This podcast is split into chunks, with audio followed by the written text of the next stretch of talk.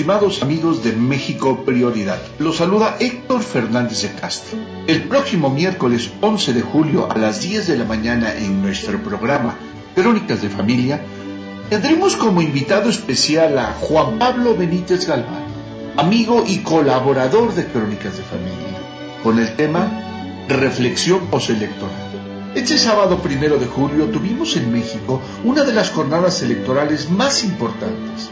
Hace un par de semanas recibimos ahí en cabina a Juan Pablo con el tema ¿De qué nos sirve votar? Ahora, diez días después, reflexionaremos sobre este proceso que vivimos. No dejen de sintonizarnos este miércoles 11 de julio a las 10 de la mañana en Crónicas de Familia.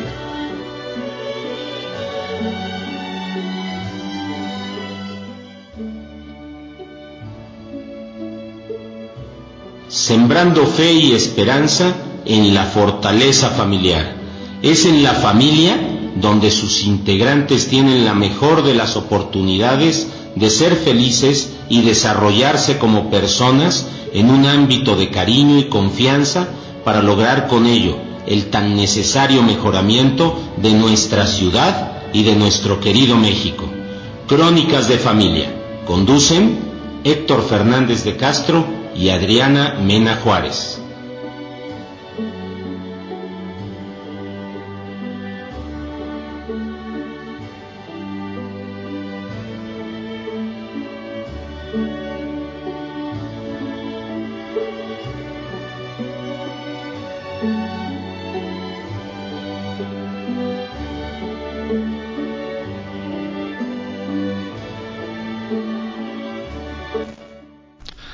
Muy buenos días, querida ciudad de Puebla, y también le damos pues los cálidos días porque estamos en pleno verano, ¿sí?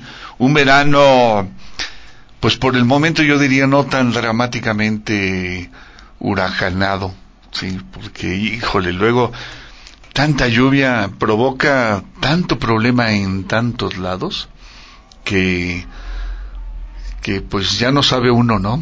Que si el agua a veces uno dice, pues que bendita agua, y a veces yo estoy seguro que mucha gente dirá maldita agua, ¿no? Que me despedazó todo, todo lo que yo tenía.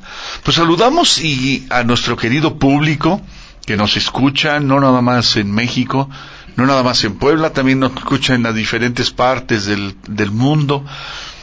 Pueden ser directamente ahorita en, eh, en vivo o pudiera ser también a través de los podcasts que tenemos almacenados ahí en iVox, que es una página española en donde pueden consultar pues todos los 198 programas anteriores.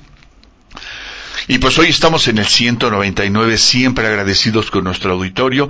Hoy 11 de julio, ¿sí? Y nos están sintonizando a través de www.mexicoprioridad.com y nos pueden contactar en correo y Facebook a crónicasdefamilia@hotmail.com. Agradecemos eh, la producción a Humberto. Gracias Humberto, de verdad, siempre muy profesional. Y saludamos también a nuestro, a nuestro querido amigo Ricardo Camela, que, que anda ahorita en horario vespertino, si no me equivoco. Y pues ya no lo hemos visto en estos días, este, debido a un, pues, pues aquí hay uno, algún pequeño cambio, simplemente por, por conveniencia, creo por una capacitación, algo así. Pero de todos modos le mandamos nuestro cariño y nuestros saludos a Ricardo. Esperemos que Adriana no tarde en llegar, me prometió que hoy sí va a estar con nosotros y sobre todo como viene Juan Pablo, hoy que tenemos a un querido amigo aquí, Juan Pablo, que vamos a platicar de lo que él ha titulado Reflexión postelectoral, Juan Pablo, ¿cierto? Así es, cierto. Buenos Bien. días. Buenos días, de verdad nuestro agradecimiento y mi agradecimiento no nada más es mío, también incluyo a Adriana y también incluyo al público, porque quien escucha este programa es quien tiene abierto el corazón y vacía la taza. Así es. Sí, según la reflexión, vacía la taza para poder este escuchar nuevos puntos de vista y no enfrascarse y no encerrarse en que yo tengo la razón o yo tengo la verdad en mis manos, ¿no? Porque eso sería, vamos, un, un buen matiz de soberbia. Claro, debemos de creer en lo, en lo que queremos, sí. Pero siempre debemos estar abiertos, por lo menos a escuchar y a tratar de comprender el pensamiento ajeno. Yo creo que es una de las cosas enormes. Y es algo, si eso lo podemos aprender de los pequeños. Los pequeños son libros en blanco que aprenden mucho, ¿sí? Van a la escuela, en casa aprenden. ¿Por qué? Porque están ávidos de crecer, ávidos de ser personas. Y yo creo que en la medida que nosotros permitimos y tratamos de asimilar lo que el, el de enfrente dice, podemos crecer mucho. Entonces, pues bienvenido, de verdad, Juan Pablo, esta es, esta es tu casa, sí, y no nada más lo digo por crónicas de familia, sino también por cómo te recibió Leo, sí, que son viejos conocidos. Y entonces también México Prioridad te, te recibe muy agradecido de que quieras compartir tus reflexiones. Así es que, adelante. Acabamos de vivir una un, hace semana y media, diez días, recibimos el, vamos a decir, el proceso de votación. Sí. Sí. En algunos lugares tranquilo, muy tranquilo. En otros lugares un poco complicado. En otros lugares tranquilo, aunque decían que estaba complicado. Y en otros lugares complicado, aunque decían que estaban tranquilos, ¿no? Yo creo que en general hubo más, según tengo entendido, más, hubo más participación que eso es bueno, ¿sí? Así y por otro lado, este, pues creo que no hubo un drama así como el que vivimos hace, hace que fue, que fue hace 12 años casi, cuando ganó Calderón, o sea, por favor, ¿no? Esa intolerancia. Digo, si no hacemos caso a las instituciones, ¿a dónde vamos? Claro. Pues yo, me, yo ya me callo, porque me encanta hablar y este, pero en esta ocasión el público te, te va a escuchar. Bien, ¿no? Gracias, con mucho gusto. Pues efectivamente, Héctor, querido público, pues vivimos una jornada muy importante a nivel social, familiar, a nivel político para todos los, nosotros los mexicanos y en la cual eh, nuestra, nuestro sentido de responsabilidad eh, se vio manifestado en la mayoría de quienes tenían la edad para votar, quienes tenían también eh, pues su credencial, ¿no? que estaban registrados en el padrón de votantes, pues que salieron a participar. Y bueno, eh, hubo una participación superior a la esperada, ¿sí? Algunas cifras se manejan por arriba del 60, entre el 60 y el 70% del, del, del padrón, electoral. Mira, es, digo, es. llegamos a estar raquíticamente, ¿por dónde? ¿30, 40? Sí, sí, de hecho sí, no, a, a, a lo mucho 40. Y, y, eso hace 15 días lo platicábamos, ¿recuerdas? Esa tristeza del, de, de la alternativa. ¿Y ahora qué hago? Uh -huh. Sí, y entonces, pues hay que entender que una manifestación del qué hago es no ir. Uh -huh. sí. sí. y que es, y, espérame, y aunque la omisión también es una opción. Sí. Claro, es una decisión también. Sí, claro. Pues sí, eh, y mira, comentabas, ahorita que, que, retomas este punto, nada más quisiera yo eh, como retomar eh, lo que decías al principio, que hubo una, una participación. Eh, no tuvimos el drama que vivimos hace 12 años con la ilegitimidad de origen que tuvo el presidente Calderón, eh, pero también es necesario eh, poner en esta mesa algunos eventos que, que, a los que no se les han dado quizá mucha importancia o de los que la gente, nuestro público, nuestra quizá completamente informado o claro con lo que ha sucedido, por ejemplo, en el caso de Puebla, ¿no? Eh, tenemos a nuestro país y nosotros tenemos a nuestro Estado y nosotros somos aquí actores uh -huh. y protagonistas de nuestro Estado y de nuestro Estado habría que poner ahí un asterisco ¿no? Eh, para para comentar que sí estuvo manchado eh, de, de, violencia y otros aspectos que es necesario como ahorita que podamos este ¿no? los micrófonos son tuyos y como todos así como tenemos programas que manejan un, una corriente psicológica del comportamiento humano, pues también vienen otras personas que manejan otra corriente del, psicológica del, del comportamiento humano, claro. de la espiritualidad. Hemos, este es un programa, yo digo, incluyente, abierto, ¿sí? Sin que dejemos de defender nuestro punto de vista, ¿no? Así es. Sí. Bueno, pues empiezo con el tema nacional. Eh, pues vean, al día siguiente em, que me presenté a la universidad a dar clases, yo sabía que mis alumnos iban a estar eh, con ganas de hablar del tema, ¿no? Y era necesario. De hecho, nos llevamos Estaba calientito. casi las tres horas de clase, casi. Eh, también cabe destacar que, que en el salón tengo tres alumnos extranjeros y sobre todo una chica que viene de eh, Panamá. Mira, ¿qué materia das para que el público este pudiera, o sea, dimensionar bien esto? Claro. Doy persona y cultura humanista en la UPAEP. Ok, Sí. bien. Eh, y bueno, entonces esta chica me había comentado que tenía la necesidad de faltar, pero que necesitaba llegar a clase porque quería escuchar qué es lo que pensaba yo acerca del proceso, del resultado electoral. Entonces, bueno, poniendo esta nota, eh, esta anécdota en medio de esto, bueno, pues, pues lo mismo que le comenté a mis alumnos el- al día siguiente. Pues les dije, a ver, jóvenes, pues miren, eh, del padrón o del, del total de los votantes, eh, más del 50, casi el 54% fue el que el que eligió este a Andrés Manuel López Obrador, ¿no?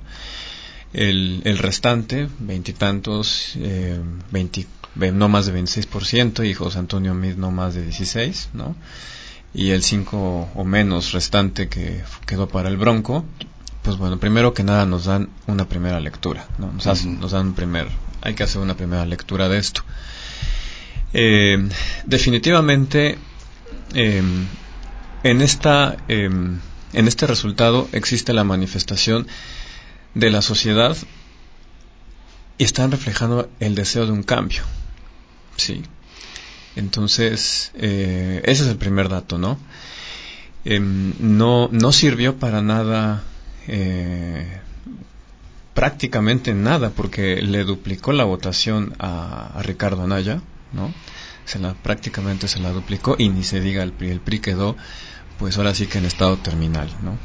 Sí, en fase terminal, ¿no? Terapia intensiva de la cual ahorita se sigue, pues, este, Sí, recuperando. deja que llegue la cuenta del, del quirófano, Sí. no de la terapia intensiva. Así es. Sí. No murió como los otros partidos que ya van a perder el registro, que es el PRD. El PRD sí lo va a perder, porque la otra vez oí en el noticiero, perdón la interrupción, pero no mencionaron al PRD, mencionaron a, a otros, a Convergencia, o sea, mencionaron algunos, pero y yo estaba mo- un- atento a, a lo mejor no oí la noticia completa, porque la- el INE tiene una manera de cuantificar eh, esa pérdida del, del registro, ¿no? Sí. Sí, claro, deben, eh, tienen su- sus propias este, fórmulas para hacerlo. Y bueno, el, el- el dato más reciente que tengo es que el PRD está en la lista de partidos que, que va a perder el registro. O que si en una de esas sucede que no, pues bueno, se quedará, Sí, ¿no? Pero, claro. pero bueno, Claro. los demás partidos, estos de la famosa chiquillada, incluyendo al PRD que no estaba en la chiquillada, es los, la chiquillada se entiende los partidos pequeños, ¿no?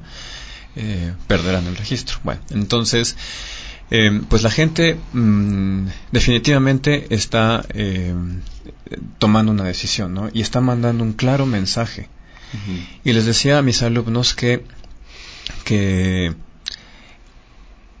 nos guste o no, nos guste o no, un solo hombre, claro, apoyado de una estructura, eh, una estructura que, que no nació siendo un partido, Héctor, nació siendo defi- definitivamente sí un movimiento que generó Andrés Manuel López Obrador en torno a él. Pero apuntalado, ¿no? O sea, Claro. vamos a decir, eh, eh, con facilidad se le pusieron piedritas, no, no piedritas de entorpecer, sino como cuando escalas un muro, lugares donde él pudiera irse apoyando para ir creciendo, porque, digo, si observamos mucho de lo que ha vivido México, de las decisiones, de, digo, desde un gasolinazo, lo que fuera, este, pues hay una terrible o una enorme este, queja de la ciudadanía hacia el sistema político, ¿no? Y así como lo hizo Fox en su momento, que fue, la, vamos a decir, una voz que, el- que la ciudadanía quería escuchar, ahora lo hizo López Obrador. La ciudadanía lo escuchó. Así es. Y salió y se volcó a su a, que ganara, ¿no? Así Sí, sí, definitivamente lo han criticado de que de que es un antisistema y, logró esto desde dentro del sistema. Yo, yo no pondría mucho el énfasis en eso, sino que haya sido fuera del sistema o dentro del sistema, pero lo logró. O sea, un solo hombre, claro, como dices, con sus puntos de apoyo dentro del marco legal y dentro de las instituciones como lo permite nuestro, el, nuestro país, pues eh, logró la, la, presidencia de la República. Perdón. Y bueno, eh, pues ahí se ve manifestada un hartazgo, ¿no? O sea, se ve manifestado un hartazgo. Ahorita no, no, no, en este momento no vamos a hablar tanto de qué tanto es coherente o no este, esta respuesta que da la sociedad, ¿no? Al final, simplemente me quiero referir al hecho, eh, ahorita como no mezclando los otros detalles, ¿no? Los otros puntos, pero simplemente es una manifestación, ¿no? Y y bueno, aquí el otro punto es que el candidato, bueno, más bien el, candidato electo, el presidente electo, es, un, es, un, es una figura legítima. ¿Qué quiero decir con legítima? O sea, que tiene aceptación. Mm, como decías hace unos minutos al inicio del programa, no tiene el problema de la aceptación que tuvo Felipe Calderón, que empezó con una legitimidad de origen eh, muy este, deficiente, ¿no? Muy, muy en entredicho. También provocada, perdón la interrupción, pero también provocada, se ha hablado del, de la posibilidad de una segunda vuelta en las elecciones para que se hile más fino, porque la primera elección, al haber muchas alternativas, se, se desparrama más el, la, elección, ¿no? Vamos a decir, los votantes de uno se pueden ir a otro y hay tres, cuatro candidatos, como ahorita sucedió con los más con los, con los que estaban y se disemina, o sea, se regama. Si de los dos ganadores hay una segunda vuelta, muchos de los que votaron por otro tienen una segunda alternativa. Y eso de alguna manera puede darle, lo, podemos decir como que más, no más validez, sino más credibilidad. Es legitimidad, sí, sí. Legitimidad. Legitimidad. Sí, o sea, legitimidad en, en, este en el análisis político no por así que para los ciudadanos nuestros radioescuchas significa aquella aceptación natural que tiene la figura pública o la figura política ganadora mm. sí por ejemplo, voy a poner una, un ejemplo de crisis de legitimidad. Uno fue el de Felipe Calderón, ¿no? Otro, y ahorita para no meterme en ese punto, pero tiene una crisis de ilegitimidad Marta Erika, ¿no? Alonso de Moreno Valle. Entonces, bueno, pero no me quiero meter ahorita en ese punto, ¿no? Me regreso. No, pero es, a ver, estamos hablando de ese proceso, o sea, en términos como teóricos, así, de ese proceso en donde hay mucha o poca participación, o la competencia entre los rivales está tan próxima que es lo que le provoca un poquito esa, ilegitimidad. Así es. Eh, o sea, es esa cercanía en las votaciones que fue lo que pregonó mucho Andrés Manuel, voto por voto. O sea que si se hubiera revisado todo, él, él se ufanaba de que hubiera ganado, le hubiera ganado Calderón. Independientemente, me refiero, es esa parte, el, el meollo, ¿no? Sí, sí, sí, sí. La legitimidad va acompañada también de la legalidad, aunque son cosas diferentes, ¿no? Por ejemplo, habría podido hacerse el voto por voto y de acuerdo con la normatividad, ¿no? O la impugnación, ¿no? Este, debida. Y, y bueno, pues o el resultado o se confirma o cambia, ¿no? Entonces, la, legalidad tiene que ver con eh, lo que está escrito en la ley. Por ejemplo, nuevamente el caso de Marta Erika Alonso. Ahorita la legalidad está del lado de ella. Le dieron el acta, el acta de este, de, ¿no? De, la constancia de, mayoría del PREP. Eso es legal, pero lo ilegítimo eh, está, en, está del otro lado de la sociedad que está demandando estos estos grupos este, de ciudadanía y de empresarios que se están moviendo para manifestar y levantar la voz, este, no, por, no por Miguel Barbosa, sino por la limpieza del proceso electoral que estuvo manchado, no por eh, todo lo que vimos aquí en Puebla, ¿no? Más de 14 balaceras en menos de, de 6 horas, ¿no? Un muerto, 70 casillas este, asaltadas, robadas, en fin. Por eso decía que ahorita mejor no quiero entrar en ese punto, me regreso a lo de la segunda vuelta que decías. A ver, la segunda vuelta es necesaria bueno, algunos países este, democráticos tienen el sistema de segunda vuelta, México no lo tiene. Ahora, la segunda vuelta eh, se justifica cuando efectivamente el resultado está muy, peleado. Muy, muy, peleado. Muy peleado, ¿no? O sea, no como ahorita. No, no como ahorita. Ahorita no, se, no. se hubiera justificado por la diferencia entre Calderón y, digo, perdón, este, Anaya. y este y Andrés Manuel. Así es, no se habría justificado en nada, porque es más que legítimo. De acuerdo. No pudieron, vaya, entre la... Yo les hice la gráfica a mis alumnos en clase. A ver, vean, vean cómo él se, se llevó la mitad del pastel, más, un poco más, y los otros este, se quedaron con la, el 50% o menos del pastel distribuidos para ellos. Sí. Entonces les dije, pues bueno, aquí está la legitimidad de Andrés Manuel López Obrador, ¿no? Y esto, tan así, que inmediatamente José Antonio Mit salió a decir, perdí, ¿no?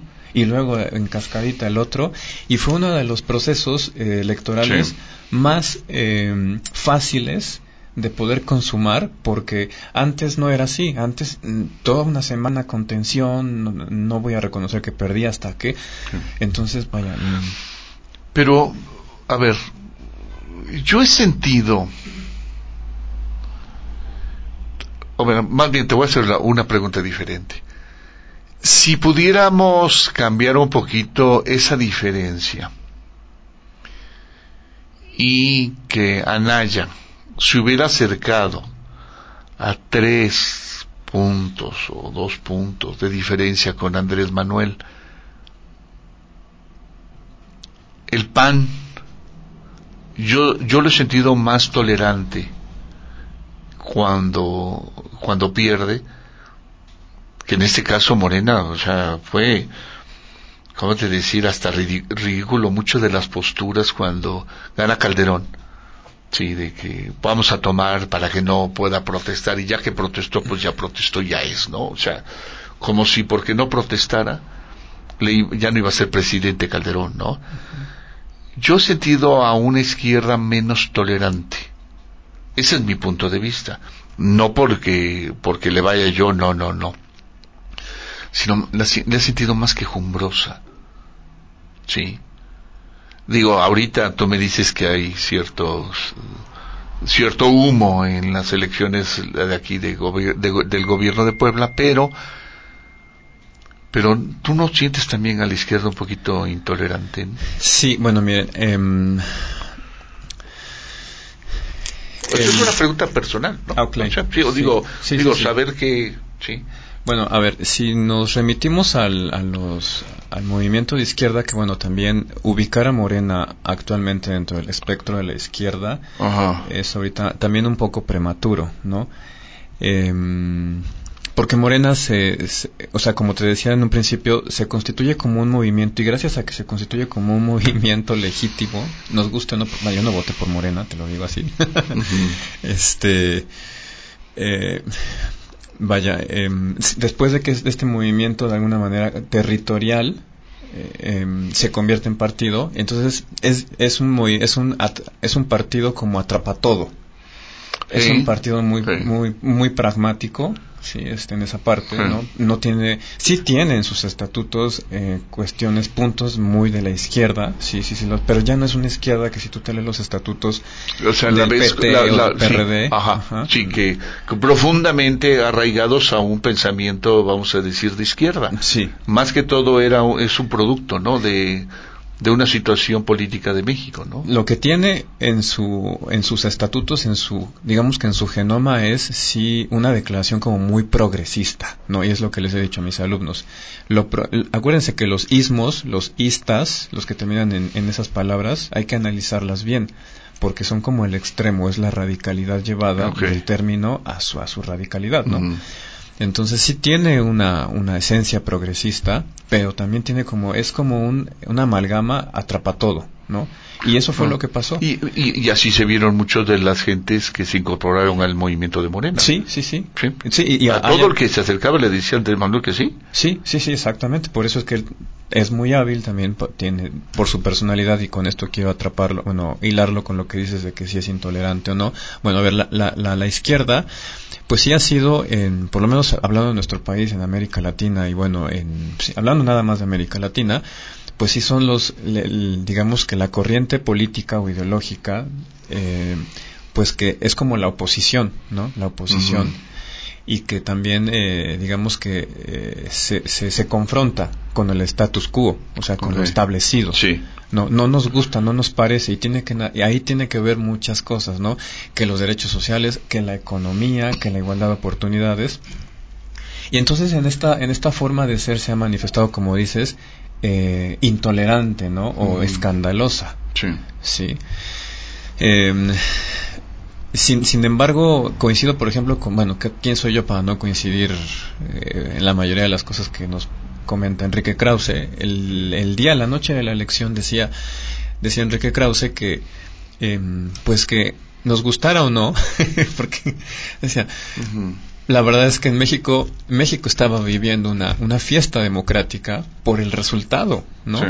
Y además, nos gustara o no, eh, parte de la representación o de la legitimidad que tiene Morena al haber ganado es que ahí están contenidas parte del México desigual, no, del México olvidado.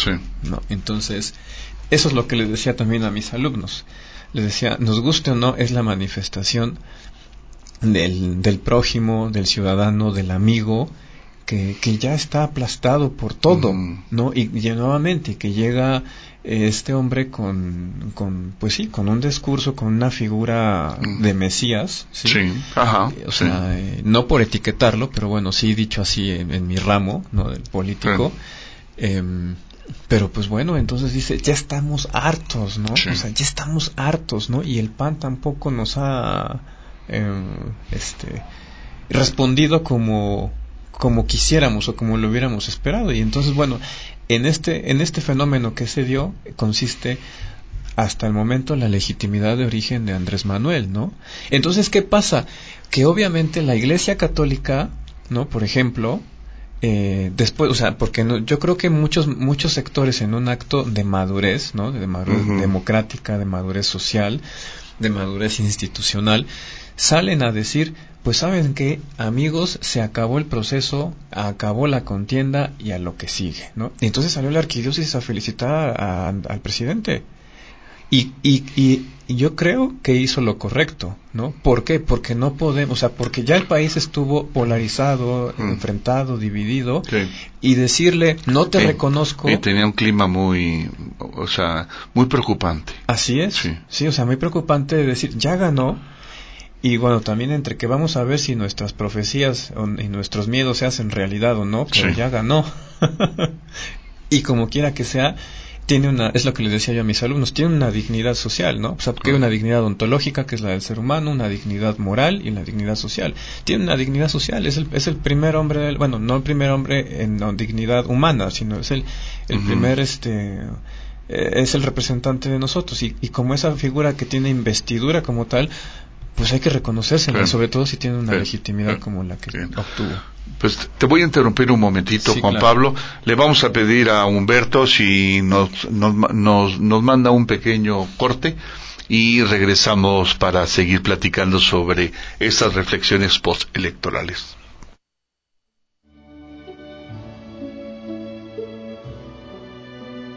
Crónicas de familia, sembrando fe y esperanza en la fortaleza familiar.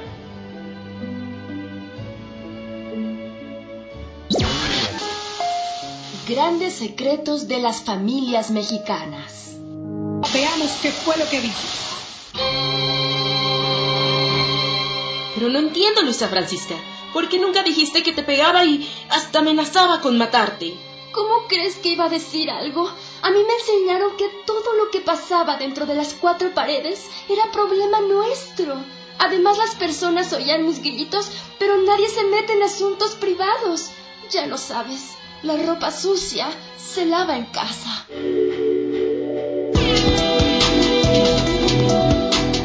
Es momento de terminar con los secretos de familia. La violencia contra las mujeres no es un asunto privado. A ti también te corresponde hacer algo para frenarla. Es momento de actuar. No la juzgues ni la condenes. Acompáñala. Crea redes de apoyo para las mujeres.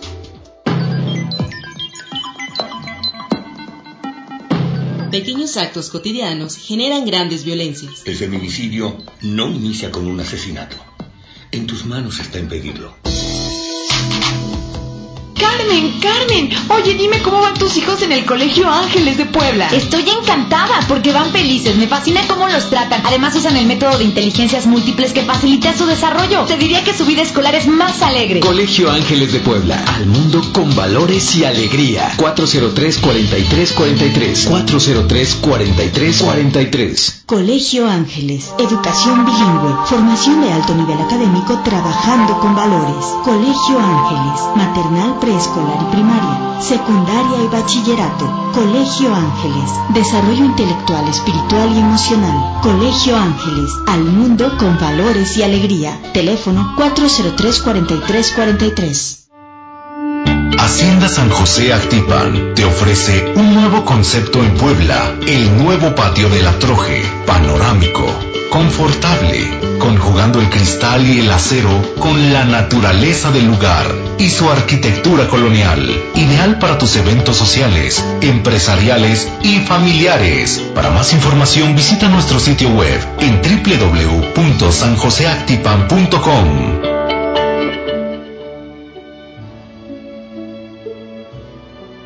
Ya continuamos con más de Crónicas de Familia.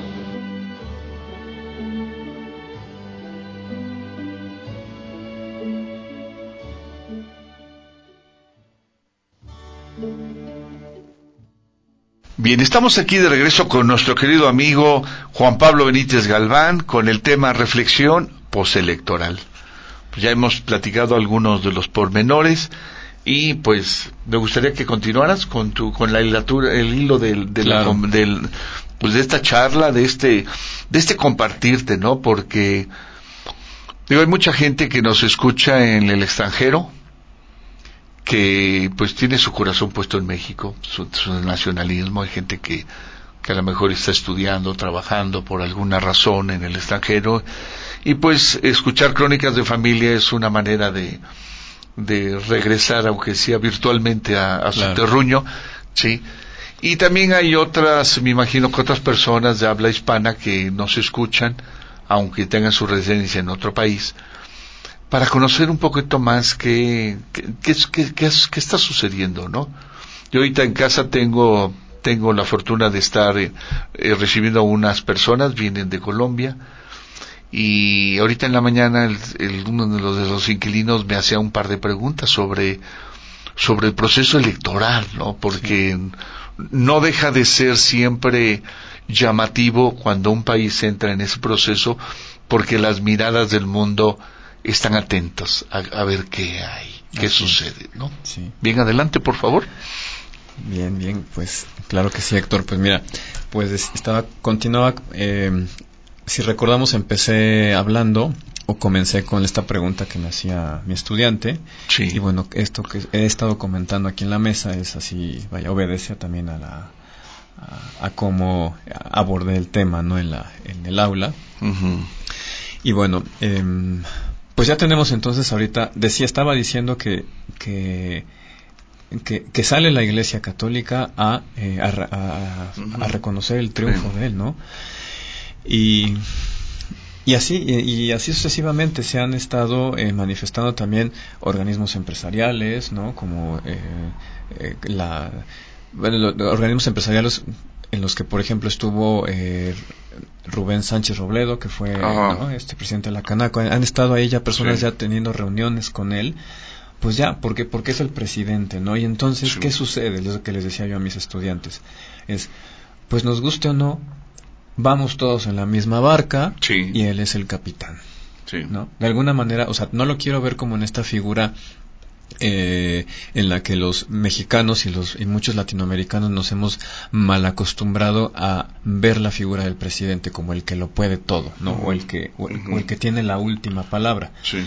O sea, es digamos que es el capitán del ejecutivo, ¿no? Sí. Pero pues lo Sí. es, ¿no? Eh, entonces, pues les dije, pues ya, o sea, no hay de otra, o sea, no, no, no hay, y no lo digo no hay de otra como un sentido de resignación, sino como un apostarle a nuestra libertad, ¿no? A nuestra esperanza, a nuestra inteligencia, a nuestro involucramiento, sí, porque ahora, en esa legitimidad que tiene Andrés Manuel, hay gente, hay mucha, este, buena parte de nuestros compatriotas que están esperando que se, que se lleve a cabo un cambio. No tienen idea de qué, de a qué se refiere ese cambio porque las propuestas de campaña de Andrés Manuel nunca fueron propuestas más consistentes, más estructuradas, Mm. intelectuales, ¿no? Eh, sino más bien eh, golpeteos Fue- al sistema. ¿no? Sí, y fueron, vamos, el resultado de un descontento. O sea, fue portavoz Sí. de ese descontento y la gente escuchó lo que quería escuchar y lo apoyó. ¿Sí? Sí, sí, sí. Entonces, digo, cuando tu plataforma o tu, tus líneas como candidato llevan esa inconformidad, pues este, simplemente obtienes obtienes votos, ¿sí? Pero no necesariamente un plan de trabajo. Sí, no, no, no. De hecho, él mismo ha dicho, estoy haciendo no cambios y entonces todavía Sí. actualmente hay noticias en las que pues ya no va a ser este el secretario Ya no va a de vender el Estado, avión. Ya no va a vender el avión, o sea, o en fin, varias cosas Dijo, así, ¿no? ¿cómo iba a vender que, el avión? que no? ahora yo sí, yo sí creo que entre lo que ha dicho, el tema de las pensiones sí es necesario que se les quiten a los presidentes. Vaya, ¿quiénes son para vivir de los de los demás? No son nadie. Sí. Sí, todos tenemos la misma dignidad, todos tenemos el mismo, los mismos derechos humanos, el mismo derecho a las mismas oportunidades. Y es increíble cómo vemos a un presidente Fox, expresidente Fox, ahí queriéndole dorar la píldora para que no le quite su pensión. Vaya, eso, Pero, a ver, realmente yo conozco mucha gente que quiere entrar a trabajar en el gobierno porque gracias a trabajar en el gobierno garantiza una pensión, claro. garantiza forever, ¿sí? En condiciones que vamos a decir que la mayoría de la de la dinámica económica del país no lo tiene. O sea, el que trabaja en el gobierno obtiene beneficios que ningún otro lado obtiene, a menos que seas tú el dueño de, un, de, una, de una empresa o de una institución. ¿Sí? Pero, por ejemplo, el, tú ves las pensiones de mucha gente que estuvo trabajando en la iniciativa privada como asalariado y todo, son ridículas, ¿sí? Ah, pero si trabajaste en el gobierno, digo, hay pensiones de mucha gente que nada más por haber estado ahí un, un corto tiempo, ya forever, todo, todo su salario entero, mano. Así es. Y mira, O sea, tocas y eso sale del, de nosotros. pues, sa- sale del pueblo, o sea, sale de la economía del pueblo. Así es. Sí. Por eso es, Héctor, es que hay que, no, o sea, a, a todos nuestros amigos del auditorio que nos están escuchando y a todos, ¿no? O sea, es, es necesario aprender como familias, ¿no? Eh, involucrarnos a- y aprender a pensar la política. O sea, no ser especialistas, pero aprender a pensar la política. Y en este aprender a pensar la política es necesario aprender a verla en sus luces y sus sombras, en sus claros oscuros, ¿no? Entonces, por ejemplo, en este punto, ¿no? que es uno de los rescatables que tiene este Andrés Manuel, que ojalá que se lleven a cabo, ojalá. porque no es justo, o sea, no es justo para nadie. Y, y dime en qué hace mejor persona a alguien que ya le se retire joven, ¿no? Por ejemplo, si ahorita se hubiera Ricardo, eh, ganado Ricardo Anaya, ¿se retira cuántos? ¿A los 45 años? Sí. Y- Pero mira, y yo, yo- eso, entiendo o sea, que hay figuras. y, y estás en una etapa productiva todavía. Espérame, sí, pero yo entiendo que hay figuras que dadas la magnitud de lo que van a hacer, para mí sí se merecen el, el, el- el riesgo, este, digo, tú ve los presidentes cuando entran y cuando salen, ve las fotografías. Simplemente escuchar la problemática nacional y tomar decisiones los merma considerablemente los merma, ¿no? Claro, querían el poder, el poder absoluto, pero finalmente están al frente de una nación de muchos millones y para mí hay algunos puestos que a lo mejor sí necesitan tener, vamos, este, toda la tranquilidad del mundo del futuro y no estar pensando, imagínate el presidente que está en funciones y está pensando qué negocito va a poner al salir de la presidencia.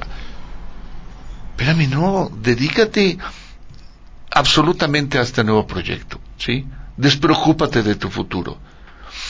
Para mí hay otros, hay otros lugares, por ejemplo, a lo mejor el cuando hablas de la, de la justicia también que que si no tienen un salario que sea bien remunerado, con facilidad pudieran verse influenciados por un soborno, alguna cosa, ¿no? No quiero mencionar cuál es más, pero yo creo que, que hay veces que, que el esfuerzo vale la pena. Ahora, la figura más sonada es la del presidente. Y alguien que ahorita Andrés Manuel debe de quererle pegar es pues, a los expresidentes este, del PAN. Sí. Sí, no ha hablado nada de, con respecto a alguna actitud hacia, hacia nuestro, nuestro presidente actual. Sí. Ni, nada. Sí. Se, se, ha abocado más como que a, a la parte, a la parte de las pensiones de las presidencias, pero no, no ha tocado ni, vamos a decir, Pemex. Digo, por favor. Sí, tiene que. O sea, se tiene. Ah, mira, Héctor, tocas un tema importante porque lo que decías hace unos minutos. Pensar en entrar a trabajar en política, y no digo que todos, porque hay quienes tienen la vocación para entrar a trabajar en política y vivir de ella honestamente y retirarse dignamente, no como, como cualquiera que trabaja en la iniciativa privada o en otros, en el sector educativo o en el que sea, ¿no? Eh, pero el punto aquí es que eh, en México, sí, en, la cultura que tenemos nosotros, y esto ya viene de, vaya, de, no tan de antaño, pero sí ya viene desde, por ejemplo, la, la, la, la historia contemporánea, la formación de, de, los, de las independencias y de los países latinoamericanos y de nosotros, en que se ha ido formando una mentalidad de que para poder progresar o para poder adquirir o este ascender a algo que me dé seguridad, entonces, ¿quién existe? El gobierno. Y de diferentes maneras eh, eh, se concibe en el, en, el, en el, inconsciente colectivo, sí, que, que, entrar al gobierno es entrar a hacerse rico. de mil maneras, o sea, ¿no? Cada quien a su estilo, a su estilo, con su propia este, tropicalización de cómo concibe este asunto, y ese es un problema, ¿no? Porque entonces estamos, eh, no estamos ante ante una situación en la que el gobierno se, se vaya tecnificando más, ¿no? Se vaya eh, profesionalizando más. Por ejemplo, eh, voy, a, voy a decir esto, por ejemplo, esto también tiene que ver con que entonces, ¿cómo le hizo un candidato de Morena, como han estado ahí circulando, para ganar... Eh, ¿Cómo se llama? O sea, sin estudios, ¿no? Ya no voy a decir más porque hay muchos fake news y muchas cosas que, ¿no? O sea, sin estudios, ¿no? A ver, esto también obliga a revisar, o sea, están criticando mucho a Andrés Manuel y a Morena por esto, pero se les olvida que quienes crearon las leyes para ascender a los puestos políticos fueron todos los partidos y así la mantienen porque así les conviene. Claro. Claro. Sí, y, entonces ahí es, entonces, ¿cómo voy, ¿cómo voy a modificar la ley si yo, cuando entre, me voy a ahorcar? Sí. ¿No? Yo pues necesito o sea, para mantenernos, ¿no? Sí. Entonces, ahí sí, o sea, que, me disculpen aquellos que han del PAN, ¿no? Sobre todo, y del perdido del PRI, que han estado criticando a esto, ¿no? Pues ustedes mismos lo señalan. A la hora de las votaciones. ¿Ustedes no han cambiado esa ley? Esa millonada que reciben los partidos, ¿por qué? Sí, ah, pues para mantenerse ahí. Así es. Yo me dedico, yo estoy dentro del partido, ya con eso ya, ya, ya le hiciste. Así es. Y, y, también los perfiles, no se necesita tener estudios superiores. ¿Y quiénes aprobaron eso? Todos ellos. Sí. ¿No? Entonces, los plurinominales. O sea, pongo al que yo quiera porque esa es la manera de, de, agradecer. Así es. entonces, mira, estamos, entonces, mira, para, para ir este como aterrizando un poco más, y con esto paso al siguiente punto. de porque nos quedan como 10 minutos. Sí, le decía a mis alumnos, em, a ver, les digo, Miren, entre luces y sombras, entre claros oscuros de cómo es la política, que es necesario verla así para no radicalizarse, no fanatizarse, no perder la cabeza hablando de esto y que luego las conversaciones de familia y de aquí a allá te llevan a pelearte y demás, ¿no? Es necesario que formemos una cultura cívica, ciudadana, política y que bueno, em, en este en este contexto de lo que está pasando, también yo les, entre luces y sombras, que es lo que les decía, les dije a mis alumnos, era necesario, la verdad, que ocurriera de alguna manera esta especie de cisma en el sistema de partidos, porque se tienen que revisar hacia adentro. sobre todo el PAN, que es el partido de la doctrina social cristiana, es el partido de los valores humanos, el partido de la familia. No sé, yo les preguntaba a mis alumnos, díganme qué tiene de cristiano Rafael Moreno Valle ¿qué tiene de cristiano los que han aprobado el matrimonio homosexual? El matrimonio igual con mucho respeto a, nuestros amigos este que tienen orientación homosexual no o sea estamos hablando de, no, no, de los homosexuales sino de la ideología de género y de toda esta institucionalización este ideológica en la sociedad y eso es lo que no puede ser. Y aquí es donde entra el otro punto de que eh, como ciudadanos ahora sí ahí sí voy a hacer esta diferencia la llegada de Morena no representa desde la declaración de principios en los estatutos del partido que, haya como una conciencia del respeto a la vida humana, no la hay, ¿no? O sea, porque he revisado los estatutos de ida y vuelta y, no se manifiesta. No, no se manifiesta, al contrario, se manifiestan a favor de tener una agenda de, procuración de género, procuración de, de, derechos social, derechos reproductivos y sexuales, en fin, o sea, incluso Morena no se entiende sin sin, eh, sin la consolidación de sus estructuras a partir de estos movimientos este, del lobby gay en México. Sí. entonces, bueno, ese es otro tema, ¿no? O sea, nos vamos moviendo a otro tema y aquí es donde como ciudadanos, yo creo que y como familias, no nos corresponde salir y pelearnos ideológicamente con ellos, sino lo que le decía a mis alumnos es dar motivos de por qué creemos en esto y dialogar con nuestros nuevos representantes. Y creo que ahí se encuentra la oportunidad pero a mí hay un novarrón que no me deja a veces tranquilo en la política, bueno, nunca me ha dejado, y es la fidelidad partidista. Hay un líder de partido o una alguien que va manejando, maneja los hilos, y todos se van con ese hilo, con esa línea. O sea, ¿para qué? tenemos tantos diputados si todos opinan lo mismo? Mejor manejamos menos diputados con una representatividad de un porcentaje de acuerdo a las votaciones. Digo, si todos van a levantar la mano en la misma proporción, cuando digan, no, este, oponte, me pongo. No, apoya, apoyo. ¿Sí? Digo, si todos van a levantar la, la mano al mismo tiempo, ¿para qué tantos, no? Y para mí ese es un... o sea, yo puedo hablar con un representante. Y a lo mejor me dice sí, pero tengo que obedecer. Claro. Esta es una de las ventajas que tiene también la llegada de Morena al poder, porque todo México, como dice, no es para hacer un comercial, pero como dicen, todo México es territorio Morena ahora, ¿no? Eh, o sea, esa es una de las ventajas y Enrique Krause también lo, lo mencionaba, decía, no hay que darle nunca el, poder a, una sola fuerza, a un solo hombre. Y sí, definitivamente, ahí sí no quiero ser ilusorio ni realista. Eh, pero tampoco lo que les decía a mis alumnos, pero tampoco ahorita puedo ya adelantar un cataclismo, una catástrofe, porque ¿de qué me sirve? Tenemos que ser creativos, ¿no? Y como sociedad, a nivel ético, que es lo que está ausente, eh, vaya, en el clima social y político, es nosotros tenemos que, obedecer primero lo ético, ¿no? Y, y, lo, político debería obedecer lo ético y lo moral. Lo moral no es la iglesia, que así lo entienden algunos. Lo moral es obedecer la naturaleza del ser humano. Sí pues, ¿qué nos vas a regalar allá como ir, ir concluyendo, Juan Pablo? Porque ya nos quedan como cinco minutos ya para despedirnos porque a continuación viene otro programa. Necesitamos dejar la cabina disponible. Muy bien, pues yo lo que con lo que dejo a nuestros radioescuchas es a que estamos ante un escenario no vivido antes en la, en la historia de nuestro país. Se parece un poco al cambio que, que nos prometió Vicente Fox, ¿no?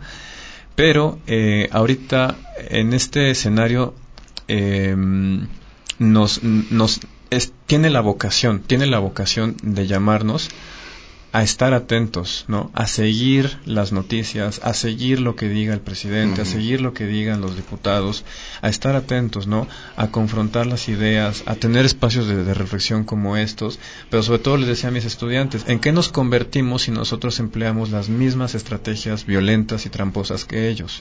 O sea, al final yo me declaro una persona de valores cristianos, ¿no? Y el cristianismo no es confrontarse por la violencia, ¿no? Sino es llevar a la persona por delante. ¿No? Y entonces en esta legítima eh, autonomía que necesitamos tener los ciudadanos, también aprender a, a manifestar de la manera más inteligente y pacífica y humana, ¿no? Nuestros valores y nuestras necesidades, expresarlas con esa manera, porque ustedes que llegaron ahí también son como nosotros. Tenemos, nos une el mismo deseo que queremos ser felices. Así es. Pues de verdad muchas gracias, Juan Pablo. Gracias y a ti, Héctor, por compartir, porque yo soy una una gente que que cree que a través del esfuerzo personal de cada uno es como mejor podemos salir. Claro, con una conciencia, con una igualdad, una justicia, pero también dentro del ámbito, vamos, este, económico, pues las cosas no pueden, por ejemplo, las empresas no pueden surgir sin capital. Y para el capital tiene que tiene que haber ahorro empresarialmente hablando, utilidades. Sí. Si ahorita que platicabas me vino la imagen de, pues si todos trabajamos en el gobierno, ¿quién va a producir, no? Así es, sí, sí, sí. digo, y por ejemplo, ferrocarriles nacionales. Ferrocarriles nacionales, si se hubiera quedado en, en la iniciativa privada, estaría funcionando como funciona en Europa. Así es que es el, el, medio de transporte más barato, más, usado, más cómodo, ¿sí? Y aparte ha evolucionado tecnológicamente brutalmente, independientemente de lo comercial, sino también de la transportación de personas. Actualmente ya nuestros, nuestros tren ya no transporta personas los, lo, poco que hay para transportar es, son los turísticos, como el que el tren México-Cholula, digo Puebla-Cholula. ¿Y por qué está así? Porque permitimos que gente sin a lo mejor la inversión económica administrara algo que necesitaba perdurar. Digo, yo no, yo no opino de que si el, el petróleo o no, pero hay muchas actitudes en el eh, que lo ves en las en las empresas estatales que dices no puede ser cierto mano o sea ves Comisión Federal de Electricidad este donde la gente le da igual o sea no hay un ímpetu fuerte de este porque la empresa su, es delante, ¿no? Esta parte de la cultura del desarrollo enseñan a pescar vamos. Espérame, sí. Y, dedícate. Y ahorita México, independientemente del proceso, eh, o sea, yo creo que a veces las cosas suceden muy atinadamente. Yo tuve algunos programas donde mencionaba mucho, México necesita que trabajemos. Y eso estaba apuntalado un poco por las, por todo lo que sucedía con Trump. ¿sí? México necesita que trabajemos porque es la mejor manera de salir adelante. y ahorita, yo digo, independientemente de nuestro presidente, tenemos que trabajar, tenemos que ser justos, tenemos que ser honestos, no estacionarnos en doble fila. O sea, así como observamos países que son de primer mundo, ¿por qué son de primer mundo? Porque la gente actúa de una manera. Observemos e imitemos, sin perder nuestra identidad. Pues muchas gracias, de verdad. ¿sí? Bien, a nuestro querido público lo invitamos dentro de ocho días tenemos dentro de ocho días, es 18 de julio. Tenemos nuevamente a un invitado, un querido amigo Jorge Guajardo López, que es amigo y colaborador también de Crónicas de Familia. Él trae a un amigo que se llama José Luis Leal Montañez y él es coach holístico personal. Y pues nos va a platicar de, nos va a platicar de pacto de perdón y agradecimiento. Está brutal el tema brutal el tema. Entonces, la verdad es que yo creo que va a ser, va a ser algo que nos va a enriquecer muchísimo. ¿sí? Bien, pues ya para concluir y despedirnos, agradecemos a Humberto Rivera la producción. Gracias, Humberto, por todo esto. También saludamos a nuestro querido amigo Ricardo Camela, que anda en otros horarios. Y les recordamos que el siguiente programa es con Fernando Mellado y Pilar Portillo, es dos más dos en prioridad. Esperemos que se queden en la programación de México Prioridad porque siempre es de alto profesionalismo. ¿sí? También les recordamos que México Prioridad está haciendo un esfuerzo de tener artículos, ¿sí? que han titulado esta sección que se llama Nuestras Plumas, entrando a la página de México Prioridad podrán observar la pestaña que dice Nuestras Plumas y ahí hay diferentes temas Entre ellos está el desarrollo humano y pues tengo ahí un artículo y estoy tratando de avanzar sobre otro. El segundo tema que estoy desarrollando es compromiso. Bien. Que es un tema, yo diría que actualmente se ha transformado mucho, ¿sí? Y yo le echo la culpa mucho a la tecnología y al confort. Así es. ¿sí? Y en fin, yo espero acabarlo y poderlo compartir con ustedes. Pues saludamos desde aquí a Adriana, que esta vez no llegó con nosotros, y pues nos despedimos. Muchas gracias, Juan Pablo. A ti, Héctor. Y nuestro agradecimiento a nuestro público, ya sea en vivo o sea a través de Evox en lo que son los podcasts. Esto fue Crónicas de Familia en México Prioridad. Esto fue Crónicas de Familia, sembrando fe y esperanza en la fortaleza familiar. Los esperamos en la próxima emisión.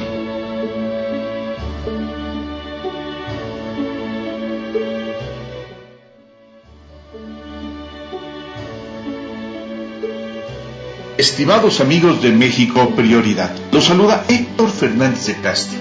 El próximo miércoles 18 de julio a las 10 de la mañana, en nuestro programa Crónicas de Familia, tendremos como invitados especiales a José Luis Leal Montañez, coach holístico personal, y a Jorge Guajardo López, amigo y colaborador de Crónicas de Familia, con el tema Acto de Perdón y Agradecimiento. En términos prácticos, la función de un coach holístico es la de conectar a una persona o a un equipo con su máximo potencial en lo físico, en lo psicológico, en lo emocional, en lo etérico y en lo espiritual, para alcanzar nuevos horizontes de autoconocimiento con la posibilidad de plantearse objetivos extraordinarios. No dejen de sintonizarnos este miércoles 18 de julio a las 10 de la mañana en Crónicas de Familia.